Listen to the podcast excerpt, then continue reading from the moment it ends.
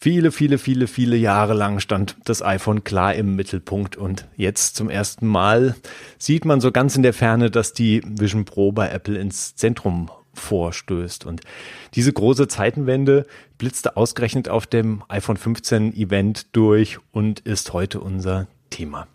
Damit herzlich willkommen zu Episode 13 von TNBT. Wir begleiten Apples Push ins räumliche Computing in den Augmented Reality Markt wöchentlich in diesem Podcast. Mein Name ist Leo Becker. Ich bin Redakteur beim Heise Magazin Mac I und darf heute meinen Kollegen Holger Zelder als Gast begrüßen. Hallo, Holger.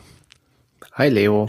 Kannst du dich noch an Steve Jobs Digital Hub Strategie erinnern? Ja, dunkel. Das war zwar zur Zeit, wo ich noch kein Mac-Nutzer war. Ich glaube so 2003, 2004, vielleicht noch 2005 und dann hat es ja. wieder aufgehört. Aber ähm, damals stand ja nicht das iPhone im Fokus, sondern vor allen Dingen der Mac, der der digitale Hub für alles sein sollte, für den iPod, für die Digitalkamera mhm. und alle Inhalte, die man irgendwo hatte, sollten dann dort verwaltet und verteilt werden. Ja, es kam schon, genau, es kam, also das war in der Zeit und äh, eingeführt hatte Jobs, glaube ich, diese Strategie schon einen Tick früher, also bevor auch der iPod auf den Markt kam. Also es war so 2000, 2001, so ungefähr zu den Zeiten, als, glaube ich, iTunes, ähm, als Apple sozusagen iTunes als ihre große Musiklösung vorgestellt hat. Und da war die lustige Idee ja, dass natürlich der Mac im Mittelpunkt steht und um sich um diesen Mac oder um den, den klassischen Computer herum halt all diese elektronischen Gadgets äh, gruppieren. Und ähm, die dadurch, dass man die eben anschließt, der Computer deren, deren Nützlichkeit halt vervielfacht. Und das war halt, das waren sehr lustige Gadgets, weil die sind natürlich alle verschwunden inzwischen. Das war so Camcorder, ähm, irgendwelche äh, digitale ähm, Fotokameras, ähm, irgendwelche Videorekorder und so, so ganz, also er hat so ein sehr lustiges Bild mit lauter Geräten, die man heute eigentlich gar nicht mehr so richtig weiß, was die waren und die eigentlich alle das iPhone übernommen hat. Also ein Großteil dieser Geräte hat die einfach ersetzt. Und ähm, das hat ja, er dann nochmal nachgeschaut. Ja. 2001 warst du hattest recht. Ja. Und, und dann hat's genau und dann hat's natürlich ein paar Jahre gedauert. Natürlich war auch alles um den Mac gruppiert und Apple hat ja dann auch seine Software gehabt, um halt Videoschnitt zu machen und Fotoverwaltung und den ganzen Krempel. Und dann kam natürlich, der, der iPod war ja auch immer ein Accessoire. Der war zwar wichtig für Apple und hat natürlich riesen Aufmerksamkeit gesorgt, aber der war ja trotzdem so ein, sagen wir mal, relativ dummes Objekt, was man einfach an den Mac angeschlossen hat und was so alleinstehend zwar Musik abspielen konnte, aber nicht so viel mehr eigentlich. Und äh, das, äh, das hat der iPod bis zuletzt auch nicht verloren. Und dann kam ja schon relativ schnell das iPhone und hat halt letztlich alles übernommen und sich natürlich voll auch in den, in diesen Mittelpunkt getragen gesprengt und diesen Digital Hub natürlich komplett gesprengt, weil plötzlich war halt das iPhone im Zentrum und ein bisschen drumherum natürlich auch Cloud oder bei Apple jetzt iCloud spezifisch oder erstmal Mobile Me und wie sie es halt am Anfang alles genannt haben. Ähm, und dann fing es halt an, sich um das iPhone zu gruppieren. Und alle Geräte, die wir danach gesehen haben, Apple Watch, AirPods, waren alles bis jetzt Geräte, die so die Nützlichkeit des iPhones verbessern sollten und das iPhone so ein bisschen sticky machen soll, damit du ja bloß nicht irgendwie andere Geräte kaufst, sondern einfach dein iPhone hast und deine Apple Accessoires. Und jetzt, wo wir ausgerechnet am iPhone 15 angekommen sind, beim großen iPhone 15 Event, konnte man sehen, dass sich da etwas verschiebt bei Apple, so die ersten Sachen. Und ähm, eine von diesen großen Sachen war, dass sie jetzt schon angekündigt haben, spezifisch für das iPhone 15, dass man damit einfach Spatial Videos aufnehmen kann. Also irgendeine Form von 3D-Video. Und ich weiß nicht, was du davon mitgenommen hast, von diesem Segment von der Keynote. Da war ja auch einfach so eine kleine Szenerie am Strand, wo jemand irgendwie so zwei Musiker filmt und sich das dann wie immer natürlich zu Hause allein in so, eine, in so einem einsamen Wohnzimmer auf seiner Vision Pro anschaut. Aber fandst du das überzeugend, dieses, äh, ich filme mit meinem iPhone 3D-Aufnahmen und schaue die mir dann an? Hat dich das angesprochen? Ich hatte mich so ein bisschen zurückerinnert gefühlt an die Präsentation der Vision Pro, wo dann eben da dieser Vater sich mhm. diese Aufnahmen vom Kindergeburtstag anschaut und irgendwie muss das ja auch entstehen und natürlich ja. liegt es total nah, dass Apple eben seine, sein Aushängeschild, seine iPhone-Kamera dafür verwendet. Also die haben ja eigentlich alles schon, alle Zutaten bereit liegen und es wäre ja töricht, wenn sie sagen, das iPhone kann alles aufnehmen, nur keine 3D-Videos. Ja. Aber ähm, hättest du dieses Jahr schon damit gerechnet, dass sie das jetzt mit dem iPhone 15 schon bringen? ich hatte mir darüber keine Gedanken gemacht, tatsächlich. Gut. es liegt, aber es liegt nah, dass es jetzt bringen. Ja. Natürlich, man könnte jetzt sagen, ich bin total überrascht, aber das wäre eigentlich auch gelogen. Das ist nur eine logische Konsequenz. Mhm. Genauso ist es ja auch Apple-typisch, dass sie es nur für das iPhone 15 Pro nur dem iPhone 15 Pro möglich machen, aber auch nicht dem iPhone 15 und schon gar nicht dem iPhone 14 Pro. Ja. Also man muss ja zwangsweise schon wieder upgraden. Man muss auch beim iPhone wieder ein Early Adopter sein, um mm. ähm, da bei den 3D-Videos mitzumachen, mhm. wenn man das denn möchte. Ja, also mich hat es schon überrascht, dass sie es dieses Jahr schon gemacht haben. Ich hatte immer in meinem Kopf, weil die Vorstellung verknüpft, dass sie die iPhone, das Kamerasystem der iPhone ummodellieren, irgendwie auch von den Abständen her und dass sie da mal dran gehen, weil das ja sowieso jetzt seit dem iPhone 12 letztlich unverändert ist von der, von der Anordnung. Wir haben ja gesehen, es wächst immer weiter aus dem Gehäuse raus und sie jetzt schrauben ja auch natürlich an der Technik innen herum. Ähm, und ich hatte gedacht, okay, sie benutzen vielleicht halt die Chance, wenn sie das iPhone halt neu designen, dann auch das Kamerasystem in irgendeiner Form neu auszulegen und dann halt die Möglichkeit da dran zu bauen, dass du damit natürlich auch 3D-Videos aufnehmen kannst und halt die, die, die Objektive oder die Linsen halt entsprechend auch weiter voneinander irgendwie zu trennen, wie auch immer man sich das dann vorstellen mag. Äh, einfach wäre das wahrscheinlich auch nicht. Und ich weiß auch nicht, ob wir das sehen werden beim iPhone 16 nächstes Jahr. Aber jetzt haben sie ja praktisch das bestehende Kamerasystem, was ja doch relativ eng aneinander liegende Objektive hat genommen und versuchen trotzdem halt daraus dir dann dieses stereoskopische Bild am Schluss zu bauen. Also ich bin gespannt, äh, was wir da am Schluss halt für Videos rausbekommen. Ja, vor allen Dingen sind es ja auch so unterschiedliche Brennweiten, die dann benutzt werden. Das mhm. eine ist ja ein Ultraweitwinkel und das andere der normale Breit äh, Weitwinkel. Also reden wir von, wie war das, 24 und 28 und 13, Millimeter. 13 ist das Ultra. Nee, 13, ja, genau, 13 ist mhm. das Ultraweitwinkel, genau. Ähm, und die beiden werden ja zusammengerechnet.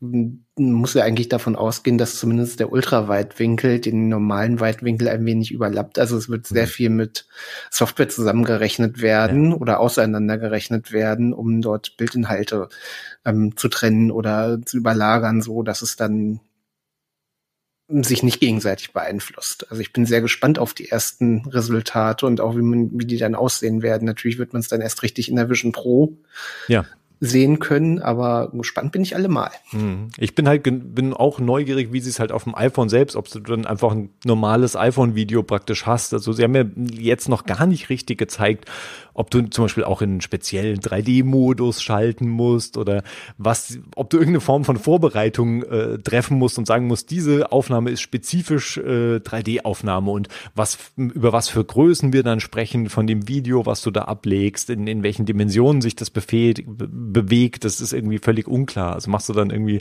halt 4, 4K-Video in ja, entsprechendem Herzzahl und was, was sind da für, über welche Speicherplatz Sachen sprechen wir da und über welche Modi sprechen wir da? Da haben sie, ist ja noch nichts Konkretes jetzt rausgefallen. Und sie wollten die Funktion, die kommt ja auch noch, also die wird ja jetzt noch nicht, die wird ja dann irgendwie mit iOS 17.1, 17.2 oder so wahrscheinlich dann nachgeliefert auf den, auf den neuen iPhones, wenn die jetzt in den Handel kommen. Aber das ist noch nicht wirklich fertig offensichtlich. Ja, vielleicht sogar noch ein bisschen später, aber ich denke mal, es wird ähnlich sein wie bei anderen Film- oder Fotomodi, dass man dann eben umschaltet und sagt, so, ich möchte jetzt einen ähm, ich möchte jetzt den Videomodus Spatial Video und vielleicht kann man in den Einstellungen vorher noch eine Auflösung festlegen. Ich nehme mal an, die wird vielleicht nicht ganz so hoch liegen wie das, was die Vision Pro maximal kann.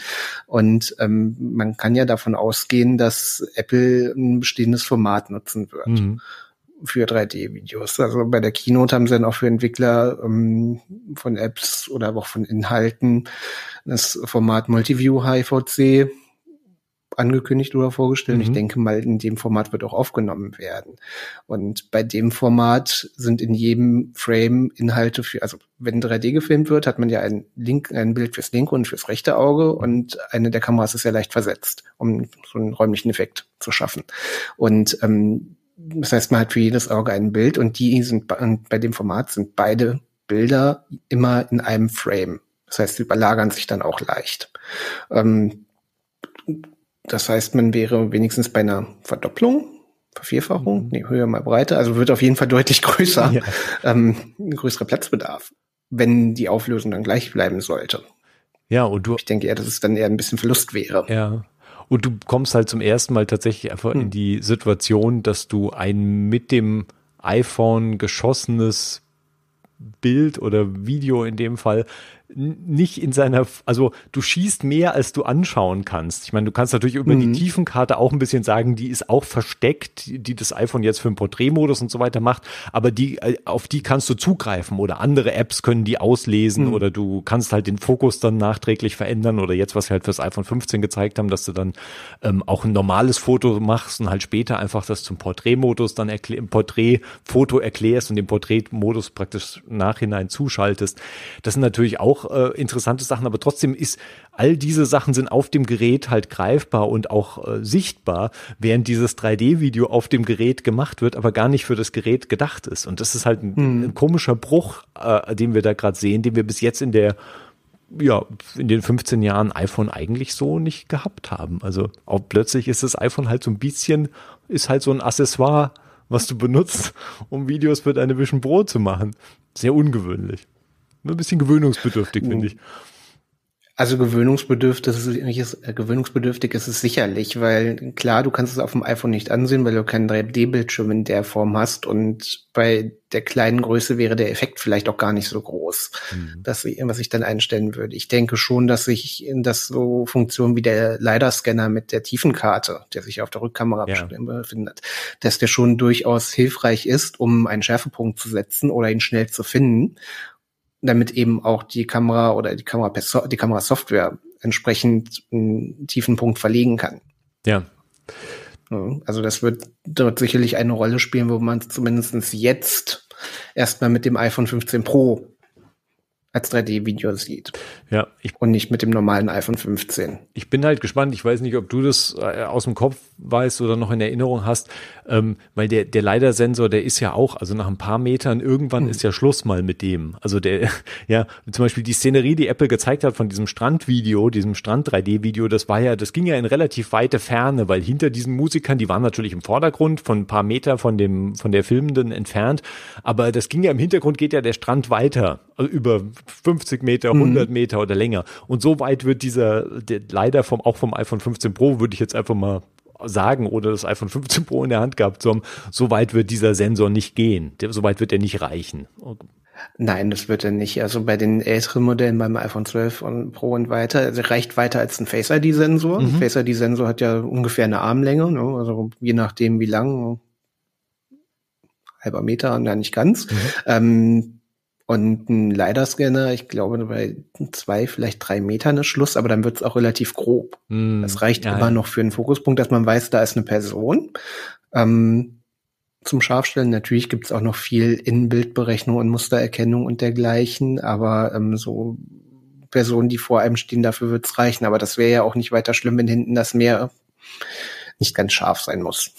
Ja, das ist natürlich richtig. Da bin ich halt, ich meine, dann, dann bleibt es halt hm. auf Apples, auf Apples Berechnung dieses 3D-Bilds am Schluss. Ähm, davon hängt natürlich ab, was wir dann für eine Qualität rausholen können. Und da sehen wir natürlich auch, ich meine, sie haben ja an all ihren Sachen, auch die sie jetzt auf dem iPhone im Laufe der Jahre eingeführt haben, sieht man ja die, die Entwicklungsschritte, die das genommen haben. Halt begonnen beim Porträt, Porträtmodus, der ja am Anfang, wenn man, kann man echt drüber diskutieren, wie gut der war, als der irgendwie im iPhone 7 Plus oder wann auch immer der damals kam, ähm, das war ja am Anfang eine relativ grobe Angelegenheit, ja, je nach Haaren und, und Bildsituation oder irgendwie das so zwischen dem Auge, also wenn die Leute Brillen anhatten, was dann irgendwie scharf das gezeichnet war auch eine ganz lange Zeit, dass gerade Haare, also sehr feine Objekte ja. oder wenn man mal einen Baum oder eine Pflanze fotografierte, dass auf einmal ein halber Ast verschwunden war und ja. das so ganz komisch aussah. Ähm, klar, vieles war auch softwareseitig bedingt, was dann eben rausgerechnet wurde.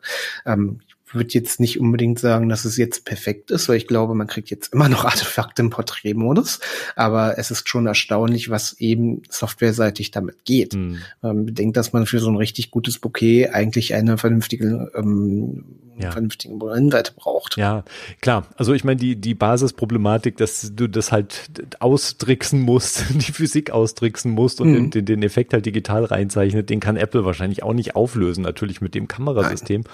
Aber ich denke inzwischen jetzt, ähm, also auch so mit dem iPhone 14, 14 oder zumindest 14 Pro, äh, finde ich, dass der Effekt ähm, ist relativ gut geworden. Also ich kann ihn besser, ich kann ihn jetzt akzeptieren, während ich ihn früher eigentlich eher so, fand ich ihn meistens nicht so glorreich. Jetzt finde ich ihn zumindest, wenn ich Fotos auf dem iPhone selbst anschaue und nicht jetzt irgendwie in viel größer, dann kann ich mit diesem Effekt gut leben und sagen, ja, okay, das sieht bei vielen Fotos, sieht es, sieht es gut aus. Und du kannst ja auch selbst noch ein bisschen nachjustieren, wie, wie wild du diese, wie wild du die praktisch die Unschärfe haben möchtest im Hintergrund.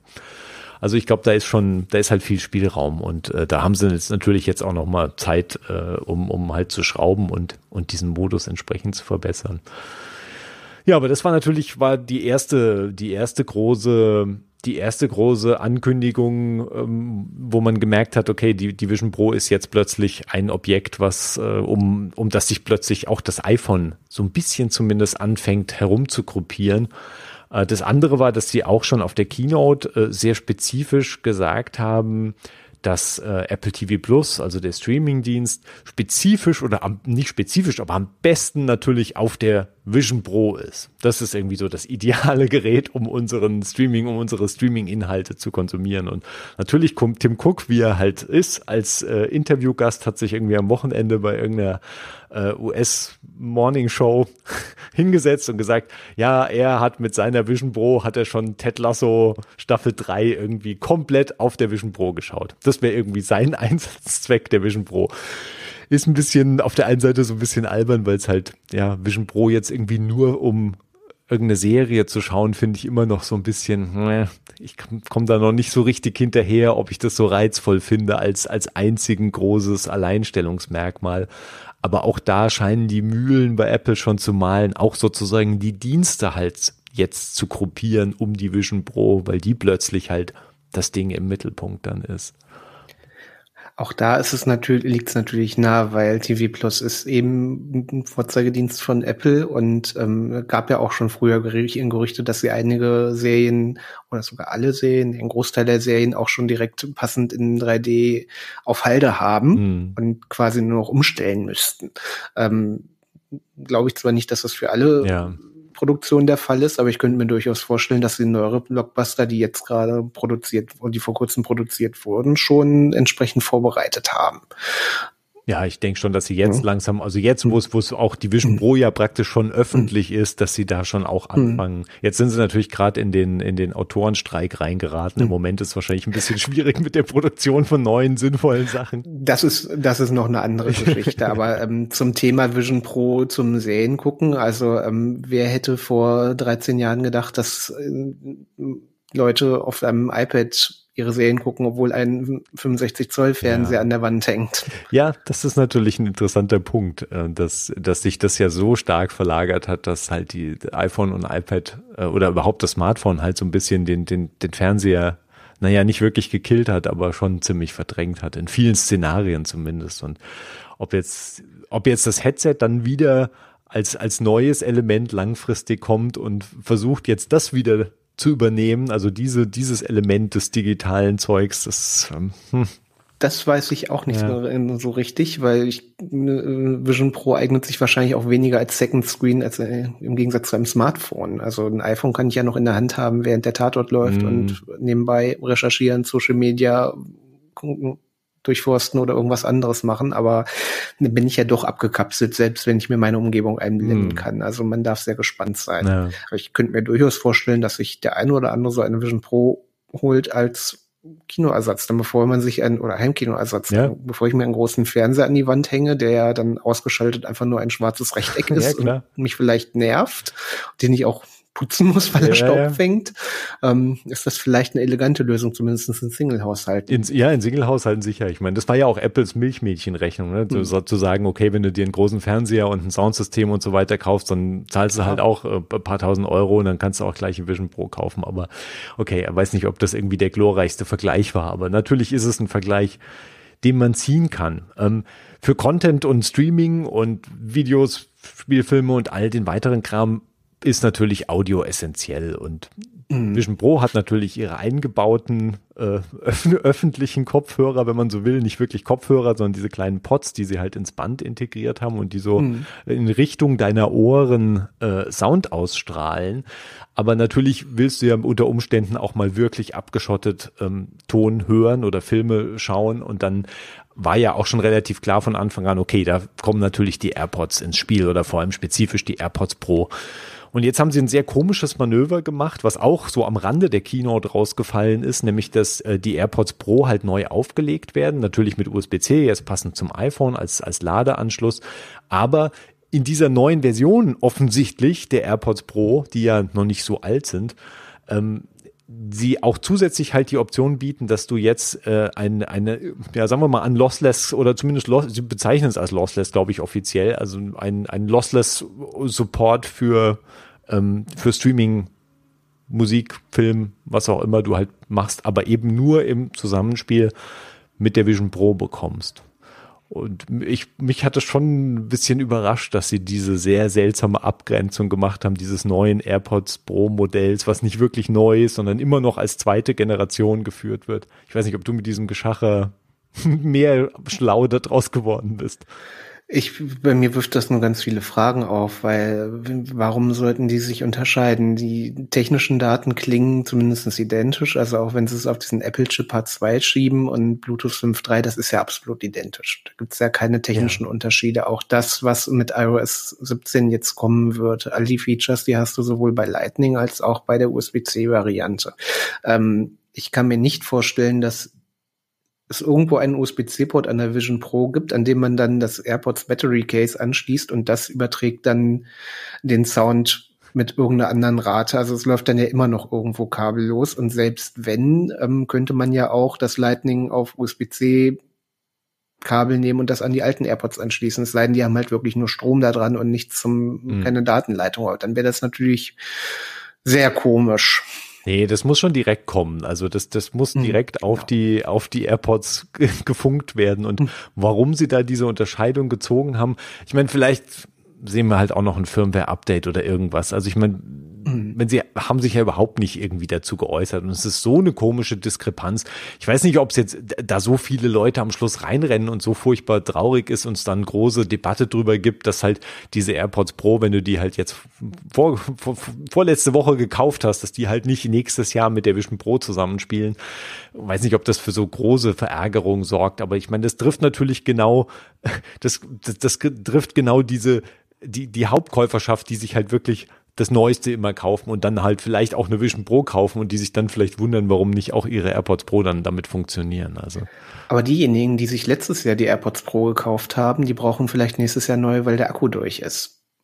Das ist sicher denkbar. Also ich, vielleicht kalkuliert auch Apple damit, dass halt diese Zeiträume jetzt noch so lang sind, dass bis nächstes Frühjahr in den USA und dann wann auch immer sie zu uns kommt, mhm. dann alle sowieso wieder vergessen haben, dass du halt diese neue. Die haben ja den wunderschönen Namen AirPods Pro zweite Generation mit USB-C Ladekästchen. Das ist die, das ist der, das der Name ist wunderbar von der Zunge. Es rollt einfach wirklich von der Zunge. Und sie heißen aber immer noch AirPods Pro 2. Also da hat sich eigentlich nichts geändert, interessanterweise. Ja, also. Oder sie ja. haben es in der Pressemitteilung einfach vergessen. Aber das, ja. wir werden es sehen. Ja, da haben sie jetzt noch ein bisschen Zeit, da irgendwie äh, vielleicht hoffentlich auch nochmal nachzurüsten. Aber auch da interessant, dass halt ähm, die AirPods Pro, die halt eben als Produkt jetzt einfach bis jetzt immer auf das iPhone fokussiert waren, natürlich auch mit allen anderen Apple-Geräten und du die natürlich auch mit deinem Android-Smartphone koppeln kannst, ähm, aber sie doch um natürlich Apples Welt und das iPhone rumgruppiert waren, auch die jetzt plötzlich eine Sonderfunktion spezifisch im Zusammen, äh, also auch wenn wir jetzt mal diese seltsame Unstimmigkeit zwischen AirPods Pro zweite Generation und zwei, zwei Generation 2,5 rauslassen, ähm, ist es ja auch interessant, dass wir diese Lossless-Anbindung bis jetzt nicht gesehen haben. Also die ist ja nicht so, dass du sagst. Ja, vor allem die Lossless, die Lossless-Anbindung bleibt ja auch exklusiv dann bei der Vision genau. Pro und es ist keine Rede vom Mac und auch nicht vom iPhone 15 Pro, was ja jetzt da ist und das ja. dann, also es könnte es ja auch. Ja. Ne? Warum, warum nicht beim iPhone 15 Pro? Ja. Ja, also auch da müssen wir vielleicht abwarten, weil ich glaube, unterm Strich war diese Ankündigung hat tatsächlich mehr Fragen aufgeworfen, als sie zu beantworten. Aber auch sie deutet darauf hin, dass, äh, dass sich da bei Apple so einiges halt neu zentriert im Moment. Und Die andere Geschichte, die wir auch gesehen haben, die jetzt ähm, spezifisch für die Apple Watch neu, in Anführungszeichen neu, alt neu eingeführt wurde, war eben eine frische Geste, die halt als Bedienungshilfe mhm. bis jetzt schon bekannt war, nämlich ähm, eine, die, die Zwickgeste, also einfach Daumen und Zeigefinger zusammenzubringen oder zusammen zu tippen, äh, spezifisch als Doppeltipp, also zweimal zusammenzubringen. Mhm.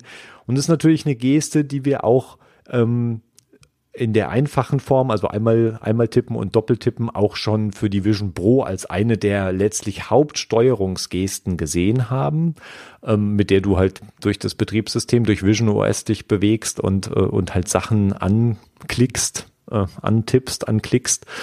Ähm, natürlich über die, ähm, über das Hand, über das Handtracking halt erfasst.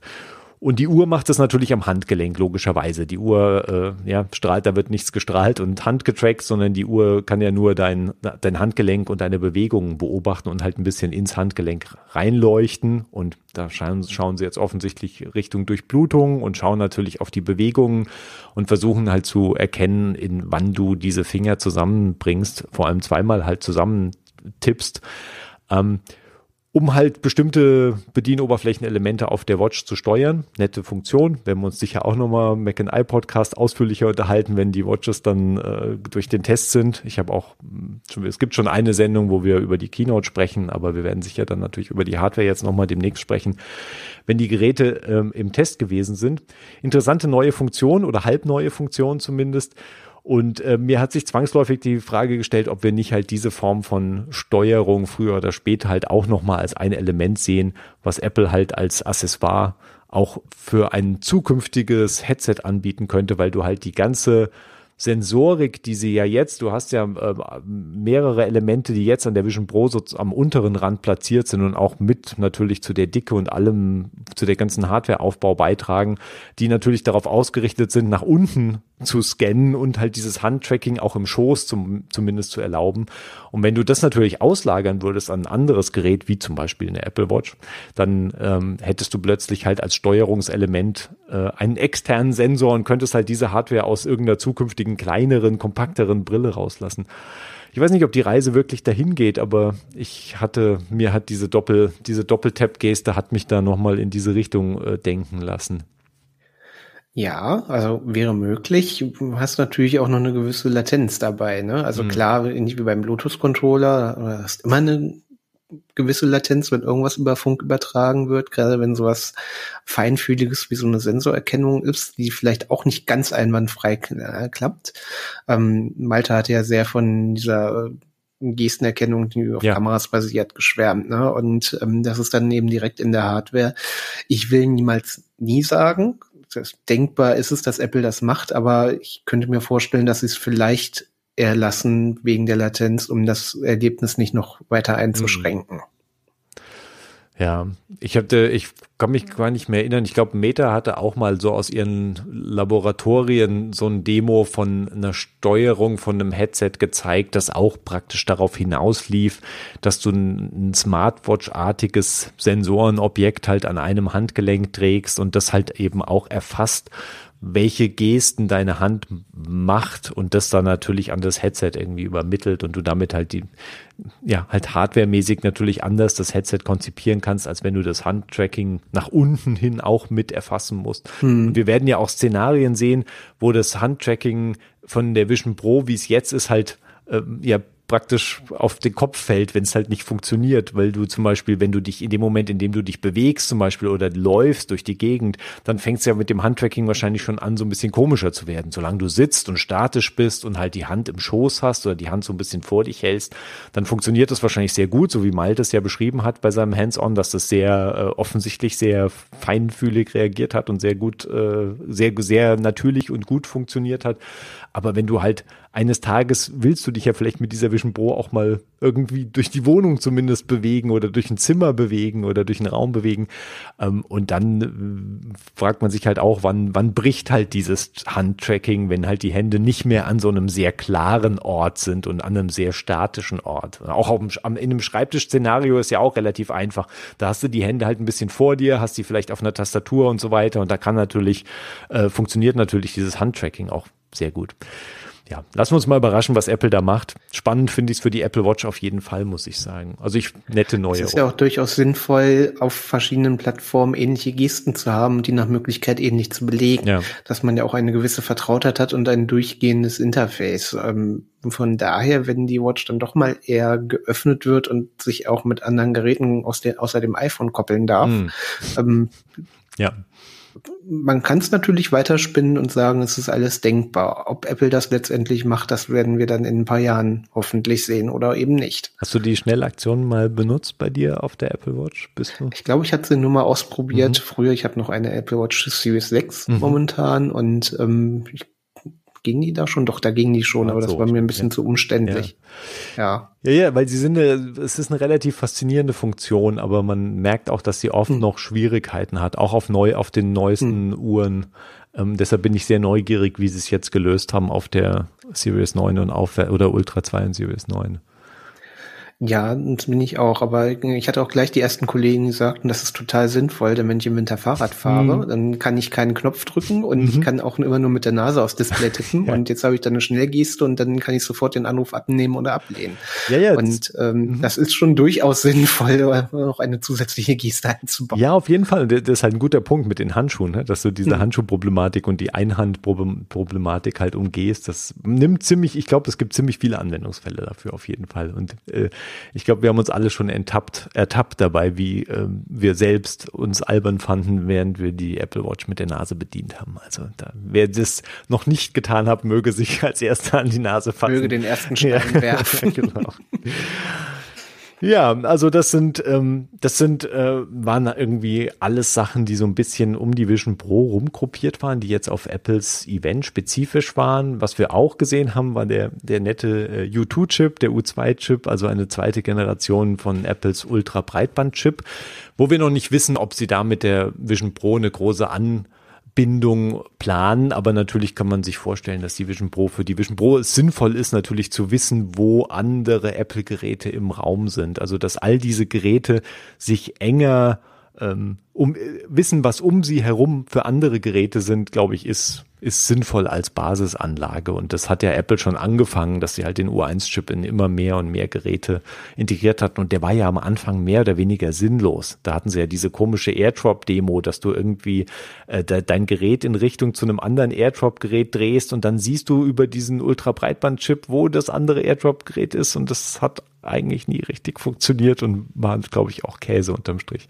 Nee, wobei man sagen muss, mit den AirTags hat man ja gesehen, wie mächtig dieser Ultra-Breitband-Chip in der ersten Variante schon sein kann. Ja. Deswegen war ich eben auch sehr verwundert, dass sie diese Funktion mit äh, sein iPhone mit der Watch zu suchen, mhm.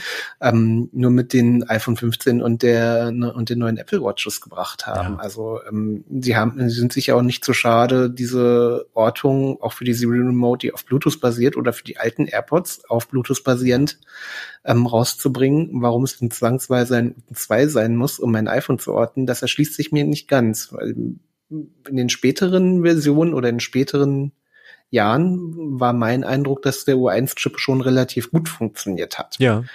Vielleicht nicht auf den Zentimeter genau, aber gerade für so Sachen wie Hands-off-Übergabe oder ähm, andere, also die AirTag-Ortung fand ich das schon sehr gut und eigentlich auch immer sehr hilfreich. Ja, also bei den würde ich unterstreichen. Also hm. bei den AirTags, kam, die konnte man ja wirklich sehr genau. Also auch wenn die irgendwie hinter den Schrank gerutscht waren oder in irgendwelchen in so die irgendwie eine Kiste im Regal gefallen irgendwo waren. im Pulli hingen oder irgendwo ja, ja. in der Tasche war, versteckt das, waren. Ja, das hat, das funktioniert wirklich erstaunlich gut und wie du schon gesagt hast, mit dem U1-Chip durchaus auch. Ja, also wo sie da jetzt die Trennung machen.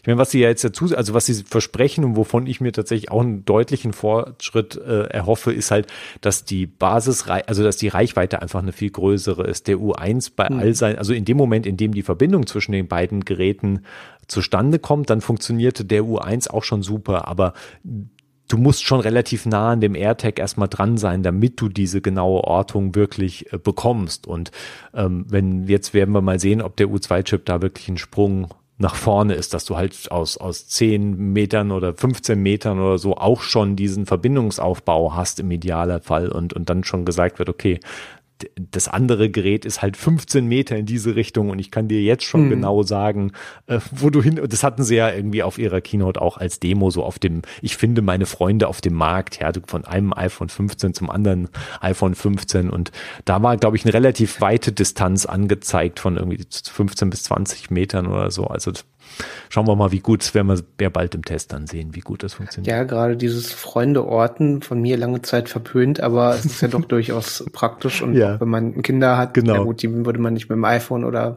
dergleichen ausstatten, mit dem AirTag, aber wohl. Hm. Oh, ähm, ja, AirTags ja, an Kindern also, kommt durchaus vor, glaube ich. Ja, naja, muss man vielleicht auch nicht machen, aber um auch mal Freunde auf dem Stadtfest wiederzufinden, ist es, glaube ich, durchaus hilfreich. Ja, ja, ja. Also ich, ich musste da auch immer ein bisschen drüber lächeln, aber wenn man, wenn man so richtig drüber nachdenkt, auch einfach irgendwie Partner beim Einkaufen im Supermarkt oder mhm. so ganz simple Sachen, ja. Also ich, ich glaube, da gibt's schon viel, äh, gibt's schon viel Anwendungsszenarien für, die das ziemlich, ziemlich nützlich machen. Tja, dann bleibt noch ein letzter offener Punkt von der Keynote ähm, übrig, der natürlich auch ein bisschen für die, auf die oder auch sehr sogar für die Vision Pro früher oder später mit reinspielt, nämlich dass sie jetzt beim iPhone 15 Pro auch nochmal einen riesigen Fokus auf Gaming gelegt haben und ein riesen Brimborium darum gemacht haben, was natürlich die, die GPU jetzt Einheit von dem A17 Chip angeht und was der irgendwie an tollen Sachen halt für Gaming bringt und was sie für neue Sachen machen können. Raytracing war halt das eine Stichwort, was sie da ähm, äh, nach vorne gezogen haben und natürlich so eine Art ja, Konsolentitel oder was auch immer wir dann sehen werden jetzt fürs iPhone ähm, demnächst, äh, wo ich noch sehr neugierig bin, wie da die Details sind, aber es soll ja alles bald, ich weiß gar nicht mehr, wann die ersten Sachen kommen sollten zum Jahresende. Ich glaube, die Resident Evil ähm, Ports, die sollen zum Jahresende kommen mhm. und die anderen dann Anfang nächsten Jahres. Mhm, wahrscheinlich, ja. Also Resident Evil 4, das wurde ja schon auf ähm, PC und auf Konsolen portiert und Resident Evil Village kam jetzt um den Jahreswechsel auf den Mac. Ja. Ähm, Gab es eigentlich schon länger für vor zwei Jahren für Konsolen, glaube ich, aber ja, genau. Und dann soll jetzt Ende des Jahres sollen die Ports von Konami, nee, von Capcom kommen. Mm. Ja. Ja, also dann, das ist natürlich, mein alles, was sie jetzt ja auch fürs iPad natürlich anlegen. Und wenn wir dann sagen, diese Konsolentitel kommen natürlich auch aufs iPad und sei es halt irgendwie dann nochmal bestimmte M-Chip-Generation vorausgesetzt, aber kommt halt auf aktuelle iPad-Generationen. Das sind natürlich alles Titel, die du letztlich dann natürlich auch auf die Vision Pro äh, bringen kannst, obwohl wir natürlich von Raytracing da noch nichts gehört und gesehen haben. Und das wird ja wahrscheinlich dann ein Element sein, was sie erst irgendwie in M3 integrieren und was ja die M2-Generation jetzt auf der Apple-Chip-Seite bis jetzt ja nicht mitbringt, oder? Meinst du, da gibt's irgendwie? Nein, bislang gibt's noch keinen Mac und auch kein iPad, was das so, also gerade Resident Evil ist so ein hm. Punkt, weil Resident Evil Village hat eine Option Raytracing, hm. die ist in der Mac-Version eingebaut, aber man kann sie nicht aktivieren, ah. weil keiner dieser Chips, egal ob aus der M1 oder M2-Reihe, einen Befehlssatz beherrscht. Ähm, man muss es vielleicht auch nicht zu sehr hypen, weil es so natürlich auch feinere Abstufungen, Abstufungen gibt, aber ähm, ich könnte mir vorstellen, dass das auf der Vision, wenn es dafür einen, wenn einen Port für die Vision Pro gibt, ähm, dass man vielleicht ohne auskommen muss. Mhm. Okay, ja, das wird sich wahrscheinlich anbieten, zum mhm. Start zumindest. Also für genau. die, ja, genau. das können sie ja dann immer noch ändern, aber weil sie haben ja immer noch sehr wenig jetzt an Spielen wirklich konkret für die Vision Pro gezeigt. Und auch das sind natürlich wieder, auch hier bewegen wir uns ja wieder in im 2D-Spielemarkt. Also es sind natürlich mhm. 3D-Spiele, aber halt keine Virtual Reality-Spiele. Und die hast du dann letztlich ja auch einfach in groß, was vielleicht beeindruckend ist, durchaus ja auch nett sein kann als Spielerlebnis, aber es sind halt doch klassische Spielerlebnisse, die du dann letztlich wie auf einem großen Display, wie auf einem Beamer, mit einem Beamer irgendwie auf deine virtuelle Wand halt wirfst. Ja, aber auch das hilft ja letztlich der Plattform Vision OS. Hm. Ähm, wenn man jetzt den Maßstab anlegt, auf Vision OS dürfen nur 3D-Titel und nur angepasste Versionen, die irgendwo ähm, Spatial Computing bieten und irgendwo einen räumlichen Effekt haben, dann wird es, glaube ich, relativ dünn. Denn ja. wir hatten es ja auch schon öfter besprochen. Ja. Die Killer-App für VR fehlt ja bislang ja. noch. Also das Spiel, was auf allen Plattformen kommt und ähm, selbst bei Sony und auf der PlayStation VR, auf dem neueren Headset und bei Valve auf den Oculus-Titeln, es fehlt halt immer noch das Killerspiel, was wo man sagt, okay, damit setzt sich das jetzt durch. Mhm. Und ähm, von daher kann man auch begrüßen, wenn jetzt ein klassischer Konsolentitel oder ein klassisches Spiel, was ja immer noch sehr gut aussieht in 2D, ähm, in, ja, genau, in 2D, dass das auf die Vision Pro nur eben auf dem großen Bildschirm kommt. Ja. Hattest du den Eindruck, ich meine, wir haben uns ja jetzt noch gar nicht, vor allem noch nicht allzu langer Zeit für, Mac, für den Mac I Podcast auch unterhalten über Macs und Gaming spezifisch. Jetzt haben sie mhm. den Fokus auch beim iPhone nochmal deutlich auf Gaming gelegt. Aber hast du den Eindruck, dass sich da wirklich etwas bewegt bei Apple oder waren das nur wieder die üblichen Spiele-Demos, die wir halt gesehen haben und dann kommen halt drei, vier, fünf Titel und das war's dann? Also die Spiele-Demos waren ja seit jeher zum Angeben gedacht, mhm. dass man eben sagen kann, hier, guck mal, wir haben diesen, den, den und den Titel mit der Unreal Engine und das kommt und äh, erster erste Blick auf Fortnite und so weiter und so fort. Mhm. Ähm, es ist immer noch überschaubar, was kommt, aber es kommt ja langsam etwas nach, größere Titel. Ja. Es sind viele ältere Titel und es ist längst nicht das, was sich Hardcore-Gamer erhoffen würden, ja. aber es kommt Bewegung rein. Und ich, man kann es Apple durchaus abnehmen, dass jetzt die Bemühungen, den Mac als Spieleplattform oder als zusätzliche Spieleplattform zu etablieren, da sind. Mhm. Ähm, aber es wird noch ein ganzes Weilchen dauern. Den Grundstein haben sie auch gelegt mit Tools wie dem Game Importing Toolkit, was ja letztlich auf Wine basiert. Ähm, unter iOS waren sie immer daran interessiert, dass es Spiele gibt und iOS ist eine wichtige Mobile Games Plattform. Ja. Ähm, ich glaube aber nicht, dass der Mac die Nummer zwei Spieleplattform neben den Konsolen wird. Ich glaube, der wird der Mac oder ohnehin Apple-Geräte, vieles wird sich wahrscheinlich vermengen, weil sich auch die Plattformen immer weiter annähern.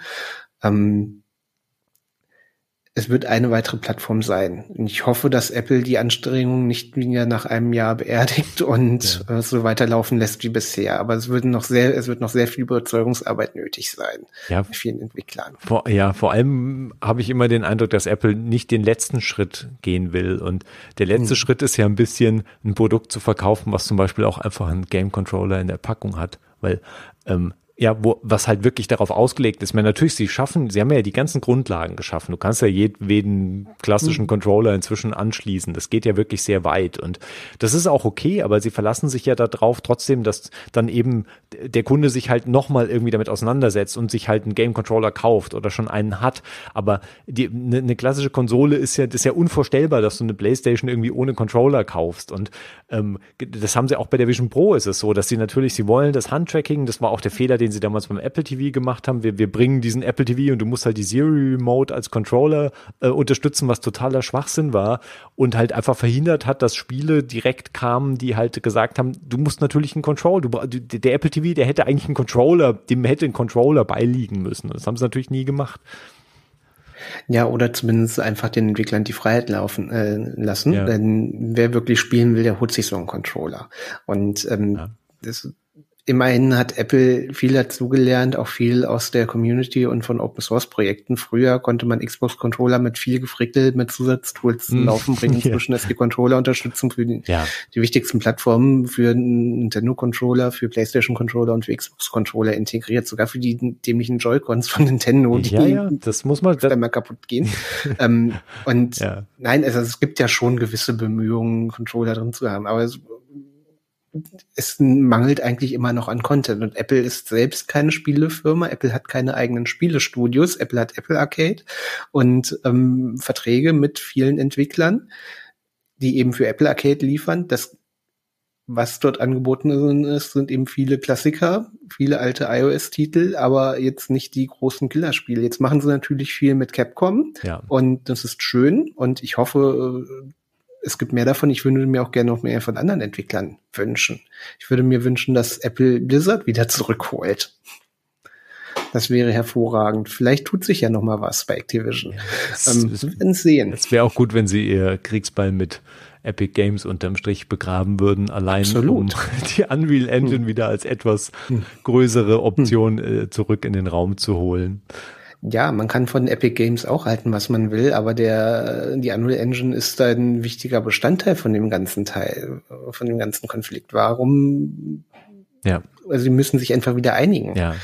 Das wäre halt hilfreich. Und es wäre ein, Solange, und es wäre auch einfach ein wichtiges Element für Vision OS am Schluss, nicht nur Unity da zu haben. Und wir hatten jetzt, hm. da brauchen wir gar nicht mehr heute jetzt groß drauf einzugehen, weil um Unity gab es ja jetzt einen riesen PR-Debakel, hm. eine neue Bezahlstruktur und jetzt muss Unity wieder zurückrudern. Wir wissen noch nicht, was das Endstadium dieser Geschichte ist. Ich weiß auch nicht, ob sich Apple da eingemischt hat, weil Apple sieht das ja auch und sie hatten halt, sie haben so klar kommuniziert, wenn du für Vision OS wirklich Virtual Reality ein Spiel oder eine richtige 3D-Applikation entwickeln willst, dann musst du praktisch Unity benutzen. Du hast keine andere Chance als Entwickler oder du, ja, also mhm. weiß nicht, also dann oder du musst irgendwie alles selbst bauen, was glaube ich nur wenige ja, Wenn du eben nicht sind. die kritische Größe ja. hast, also so eine Firma wie EA kann das natürlich ja. oder, oder hast einen finanziellen Background dafür mit, mit dem passenden Spielstudios, aber ähm, wenn du ein kleinerer Entwickler bist, dann kommst du an Unity nicht vorbei mhm. oder eben Epic Games und das ist dann schon schlecht. Ja. ja.